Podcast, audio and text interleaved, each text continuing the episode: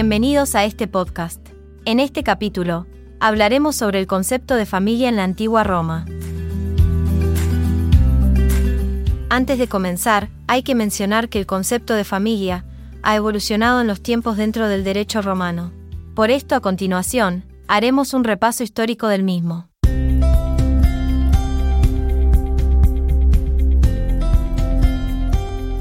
Para comenzar, observaremos que en los primeros tiempos romanos la unidad social principal era la gens. La misma estaba compuesta por individuos que creían descender de un antepasado mítico común y estaban bajo la autoridad de un líder vivo. La unidad era amplia y mítica en sí misma y no estaba basada en vínculos de parentesco concretos.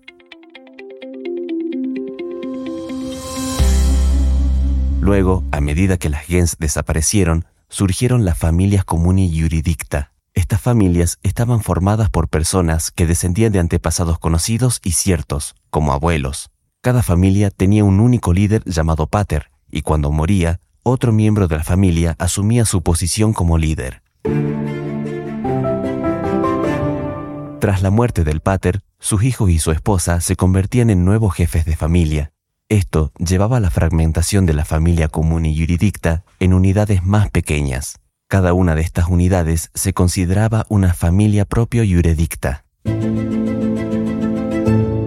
Por su parte, los sui iuris eran los sujetos de derecho, principalmente el pater familia, que tenía autoridad sobre los demás miembros de la familia, mientras que los demás miembros se consideraban alieni iuris, lo que significaba que tenían sus derechos enajenados bajo la autoridad del pater.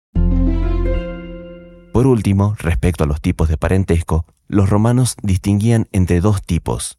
Uno era el parentesco agnaticio, el cual se basaba en la obediencia a un pater cierto pero muerto, y podía cambiar con la adopción o el matrimonio. El otro era el parentesco cognaticio, el que estaba relacionado con el vínculo de sangre y no podía ser eliminado. Incluía así a los parientes por vía materna.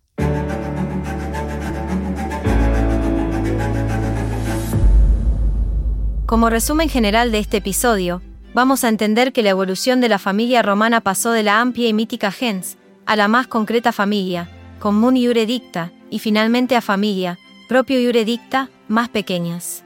Esta evolución refleja cómo el concepto de familia en Roma cambió con el tiempo, y se adaptó a las necesidades sociales y legales de la época. Esto fue todo por hoy, recuerden ver la teoría en los libros, no solo en el módulo. Los esperamos en un próximo podcast de la carrera.